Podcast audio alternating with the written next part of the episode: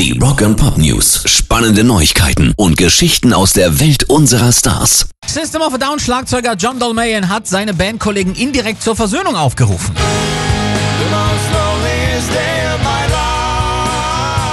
Auf Instagram teilte er inspiriert von der Rückkehr von John Frusciante zu den Red Hot Chili Peppers, der Reunion von Rage Against the Machine und dem nach 13 Jahren erschienenen neuen Tool-Album ein Bild, das seine Band neben den anderen zeigt. Dazu schreibt er, drei dieser Bands können sich zusammenraufen und auf ein gemeinsames Ziel hinarbeiten. Vielleicht kann die vierte das auch. Vielleicht ist es an der Zeit, all den Bullshit beiseite zu legen, die riesigen Egos draußen stehen zu lassen und gemeinsam das zu tun, was niemand von uns alleine kann. Vielleicht, ganz vielleicht, kann ein Weihnachtswunder gelingen. Tja.